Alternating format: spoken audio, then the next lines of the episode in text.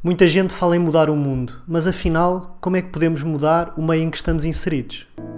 Não deixes passar uma vida toda para ter certezas daquilo que te incomoda.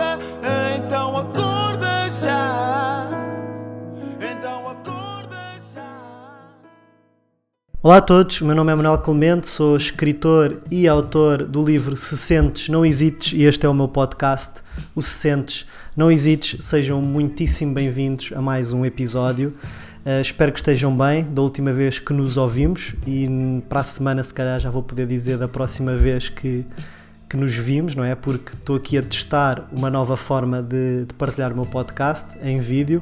Depois vou ficar curioso para saber a vossa opinião. Espero que estejam bem dentro dos possíveis, de boa saúde, calmos, serenos, que é isso que, que estes tempos pedem. E o que é que eu trago, o que é que eu trago esta semana? Eu estive a pensar e de muitas mensagens que eu recebo e pessoas que falam comigo, há sempre uma, uma temática que vem, que vem à baila que, que é o mudar o mundo, como é que se muda o mundo, é possível mudar o mundo, e depois há todo aquele conjunto de frases feitas à volta deste tema que é ah, se é a mudança que queres ser no mundo, se queres mudar o mundo, muda-te a ti primeiro. E todas elas fazem sentido, só que como são tão faladas ou tão badaladas acabam por se perder um bocado no, no, no, seu significado e não sabemos bem o que fazer depois com elas na prática. E eu, curiosamente, uh, lembrei-me lembrei desse tema, primeiro por, por causa de uma crónica que eu escrevi em 2017 que se chamava Consegui Mudar o Mundo e não era nenhum clickbait. Uh, a verdade é que eu consegui mudar o mundo naquela altura e consegui mudar o meu mundo e de certa forma ao mudar o meu mundo também também mudei o mundo à minha volta não é? Porque isto é isto é, é energético é magnético. Nós ao mudarmos a nós ou e quando dizemos mudar nós mudarmos a nós não tem que ser mudanças uh, epá, megalómanas e coisas enormes. Às vezes basta pequenas mudanças pequena, mudar a forma como olhamos para as coisas, mudar o nosso comportamento, mudar a nossa atitude, adaptar a nossa linguagem, isso às vezes acaba por ser o suficiente para, para o mundo à nossa volta mudar. Mas voltando, agora voltei um bocado atrás, agora andando para a frente, eu gostava muito de partilhar uma história convosco.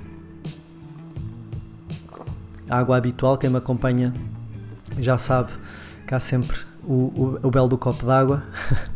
um, e a história que eu gostava de partilhar convosco, e que foi uma história que me sensibilizou muito, e eu creio que ainda não, não partilhei, pelo menos aqui no podcast, que foi, como sabem, eu lancei o livro o ano passado, em maio, e depois logo em junho foi, eu creio que foi em junho, se não estou em erro, foi a, a Feira do Livro de, de Lisboa, na qual eu, eu participei em colaboração com, com a minha editora, com a Alma dos Livros, e lá está, foi uma, foi uma novidade para mim, foi uma, algo que eu nunca tinha vivido, já lá tinha ido na, na perspectiva de, de leitor, mas nunca de escritor. Então estava muito curioso para saber como é que, como é que iria ser, ainda por cima o livro era tão, era tão recente e iria ser também um dos primeiros, já, já tinha tido a apresentação, mas pronto, contacto, uma coisa é escrevermos o livro, lançá-lo, vê-lo nas livrarias, outra coisa é depois estarmos ali cara a cara com as pessoas e ouvi-las uh, ao vivo, mais do que pelo Instagram ou pelo Facebook ou o que seja. E lembro-me que estava lá aquilo, para quem nunca foi à Feira do Livro, não é? Aquilo no Parque Eduardo VII, no centro de Lisboa. Uh, são N barraquinhas por editoras, há editoras com mais barraquinhas, outras com menos e depois normalmente o que faz é os autores agendam uh, com há uma agenda em que os autores vão num determinado dia a uma determinada hora são de autógrafos uh, estar com os leitores e pronto eu tive ali um dia e uma hora que, acabou, que acabaram por ser duas em que foi que foi a minha vez. E lá estava eu uma mesinha uma cadeirinha sentado e pronto à espera a ver quem é que quem é que aparecia, foram aparecendo algumas pessoas e, e foi muito giro estar com elas e, e conhecê-las e trocar impressões e receber aquele feedback ali ao, ao, vivo. Mas houve uma que me tocou, que me tocou especialmente e que na altura eu nem sabia bem como é que, como é que havia de lidar se porque fui completamente apanhado desprevenido, apesar de ter noção que poderia existir essa possibilidade, fui apanhado completamente desprevenido que foi um, um rapaz. Muito sinceramente não, não me recordo do nome, fiquei tão fixado na, na, história e no momento que o nome acabou por me passar ao lado, uh, mas recordo-me de estar, estar sentado e, e vem um rapaz ter comigo, recordo-me que ele era assim baixinho, magrinho e vinha muito, muito a. não sei que idade é que ele tinha, devia se calhar ter 20 e tal anos, não sei.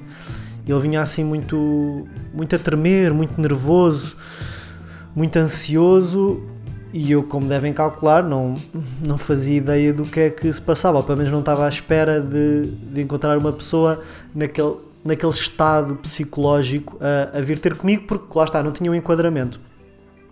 Ele chegou-se ao pé de mim, eu cumprimentei, perguntei o nome, uh, demos um abraço e eu disse: oh, então, tens o livro, já leste? E ele disse-me uma coisa que marcou imenso, que foi, olha Manel, eu estava ali, estava ali atrás, vi que tu estavas aqui, mas estava muito receoso, não sabia se havia de vir aqui ou não, porque tinha vergonha e tudo mais. E eu nem me tinha apercebido disso, mas pelos vistos ele já estava ali há algum tempo a, a observar a sessão de autógrafos, até que ganhou coragem e, e veio. E deu-me um abraço, estávamos a falar. E ele, olha, Manel, eu tenho que te, te agradecer do, do fundo do coração, porque o teu livro ajudou-me imenso a tomar uma decisão muito importante na, na minha vida. E eu, já, já tinha recebido outro feedback de, de, outras pessoas do mesmo género e pronto, fico sempre curioso para saber as histórias de, das pessoas porque também é uma forma de, de, conhecer melhor os meus leitores e também de me inspirar. E o, o não me lembro do nome dele, mas ele na altura disse-me, ele, ele, ele, era gay e, e estava no processo de, de mudança de sexo fazer a operação e eu, eu não, estou por dentro do processo a nível burocrático também, mas creio que não, não deva ser fácil e que haja muitos, muitos entraves. Mas recordo-me dele uh, ter-me contado isso e basicamente ter dito que, que o meu livro, que as minhas palavras uh, tinham sido quase o, o, empurrão que ele precisava para avançar com o processo e para tomar esta decisão e estar mais confortável e mais confiante nesta tomada de decisão, que é algo que eu que eu nunca vivi, provavelmente nunca vou viver, mas imagino uh, o desafio que é ou a complexidade de ter que lidar não só internamente com uma decisão destas, mas também depois a nível externo, família, os amigos, as pessoas, não, não deve ser nada fácil. E naquela altura tocou-me bastante saber que, que aquilo que eu, que eu escrevi com o meu livro, e, e quem me acompanha também já me ouviu dizer isto, que eu não, eu não escrevo para ajudar as pessoas, eu escrevo porque me dá prazer criar e porque é a minha mensagem e é algo que eu, que eu quero deixar materializado e partilhar. Não tenho o objetivo concreto de ah, vou escrever isto para ajudar estas pessoas. Claro que isso depois, se, se acontecer, um, terei todo o gosto e fico super, super feliz. Eu acho que não há maior reconhecimento para, para um artista, para em que área for, do que sentir que a obra que ele criou teve um impacto naquela pessoa prático e positivo, não foi só mero entre, entretenimento. E, e, naquela altura eu fiquei muito, pronto, fiquei muito atrapalhado porque não, não sabia bem como, como lidar, mas obviamente fiquei, fiquei cheio de orgulho e fiquei muito feliz por ter recebido aquele feedback ainda por cima ao vivo. E isso depois deixou-me a pensar, porque muitas vezes uh, estou a escrever sozinho uh, aqui e quando escrevo não, não, tenho, não tenho a noção de, ok, que impacto é que isto irá ter, não, não faço a mínima ideia. E acaba por ser bonito porque parece que quando fazemos as coisas de forma genuína, de forma verdadeira e, e por amor, sem pensar muito no, no resultado ou no impacto que aquilo vai ter, depois podem haver repercussões e nós, inconscientemente e sem estarmos a impingir nada a ninguém, estamos a mudar o mundo das pessoas e, por sua vez, também estamos a, a mudar o nosso. E é, e é muito essa a mensagem que eu quero passar é que muitas vezes nós estamos a mudar o mundo e não nos apercebemos. Porque a maior parte das vezes nós acreditamos que mudar o mundo é só quando é algo muito concreto, algo muito objetivo, em que nós temos uma ação e logo a seguir vemos um resultado e vemos, ok, tive aqui um impacto, mudei o mundo. Mas há todo um conjunto de, de comportamentos, eh, de coisas que nós fazemos que nós não sabemos quem é que está a observar, não sabemos quem é que aquilo está a impactar. Algumas pessoas, pronto, até podemos saber no momento, outras podemos saber mais tarde, como foi o caso deste, deste rapaz outras podemos nunca, nunca vir a saber. Mas nós, só por sermos nós, já, já estamos a mudar o mundo. E não sei se já tinham pensado nisto, mas mudar o mundo não tem que ser algo tão esforçado, ou tão heróico, ou tão só para algumas pessoas iluminadas. Nós, ao ser, nós a irmos à rua a, a cumprimentarmos a, a nossa vizinha, já, já estamos a mudar o mundo. Ou a sermos simpáticos para o senhor do café ou assegurarmos a porta a alguém. São pequenos gestos que já estão a mudar o mundo. Nós é que muitas vezes, como são coisas que para nós são são naturais e nós achamos que não têm importância, acabamos por não ligar. Mas calhar aquela atitude para outra pessoa significou, significou imenso. E é aí que eu acredito que, que podemos mudar o mundo, que todos conseguimos mudar o mundo. Lá está, volto a frisar. Não precisamos de descobrir a cura para nenhuma doença, não precisamos de inventar nada por aí além. Basta pequenos gestos uh, no, na nossa área de influência, na nossa comunidade, que é, que é mais do que suficiente. E nós, quando acabamos por ser essa mudança, e quando dizemos se a mudança que queres ver no mundo, é isso mesmo, é, é tratarmos as outras pessoas como gostaríamos de ser tratados. E ao fazê-lo, estamos a, a inspirá-las, estamos a contagiá-las, estamos, mais que não seja, a dar-lhes um sinal de esperança de que a humanidade não está perdida, como muitas vezes gostamos, gostamos de dizer.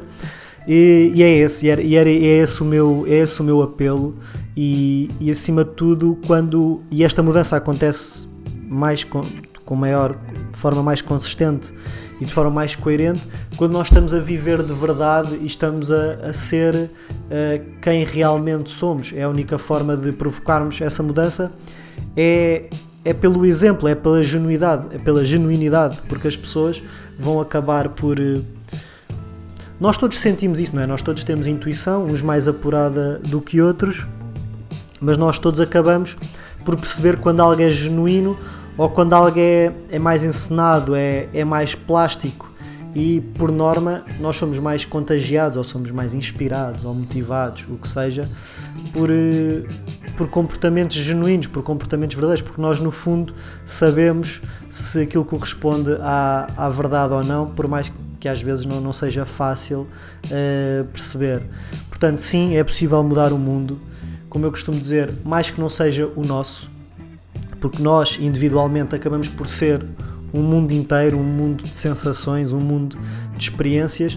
E se nós não nos preocuparmos tanto em mudar o, o, mundo lá fora, que acaba muitas vezes porque nós achamos que a mudança vem de fora para dentro, é eu vou mudar o mundo lá fora porque se o mundo lá fora mudar, eu posso mudar. E isso acaba por ser uma, uma tremenda ingenuidade e uma ilusão muito grande, porque Primeiro, é impossível nós impormos a nossa mudança lá fora. Primeiro, há muitas pessoas que não querem ser mudadas. Segundo, porque nós não somos o, o exemplo e a melhor, melhor, forma de contagiarmos os outros é, é pelo exemplo. Portanto, há muitas pessoas que eu conheço que estão a batalhar, a tentar mudar o mundo, a repetir sempre as mesmas coisas, a chatearem-se com os outros e depois veem que a sua mensagem não passa Porquê? Por isso mesmo, porque eles não, não são verdadeiros embaixadores dessa, dessa mudança. É muito mais fácil nós mudarmos pelo exemplo. E, acaba, e acabamos por estar só, por estar só dependentes de, de nós. Nós, ao focarmos no nosso mundo e naquilo que depende de nós, primeiro custa-nos muito menos, porque não, não temos influências externas ou não estamos dependentes de, de outras pessoas. É, é uma, uma luta, é uma conversa entre nós em nós e, e ao fazê-lo, depois nem precisamos de dizer nada, de empinar. Quem está à nossa volta, naturalmente, se vir que nós estamos mais tranquilos, mais satisfeitos, mais realizados, com um maior sentimento de entusiasmo, as pessoas vão acabar por imitar ou querer copiar ou vão se deixar levar com mais facilidade porque veem ali um exemplo prático, não é? Nós somos muito mais contagiados quando vemos, sei lá, alguém que está a fazer uma dieta, uh, uma determinada dieta. A pessoa pode nos impingir a dieta porque vai ser melhor para ti, come isto e devias e faz. E a pessoa, lá está, ninguém gosta de receber ordens e ninguém gosta que lhe digam o, o que fazer.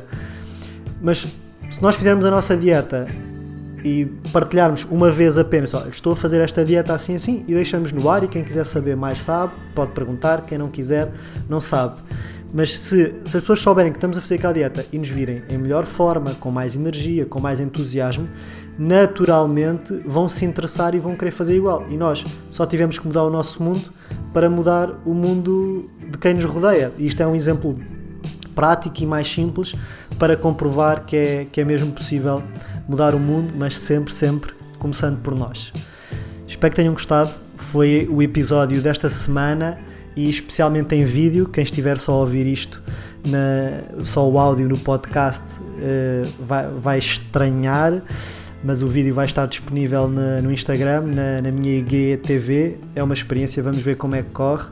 Se, se o feedback for positivo e se fizer sentido, posso começar a tentar gravar a maior parte, se não todos, os episódios em, em vídeo.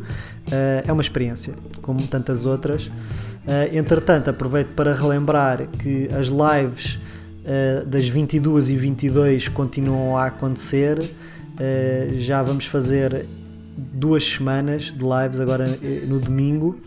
Uh, e pronto, tem sido incrível, tem, tem sido sessões espetaculares. Quem, quem quiser juntar-se a nós está, está à vontade.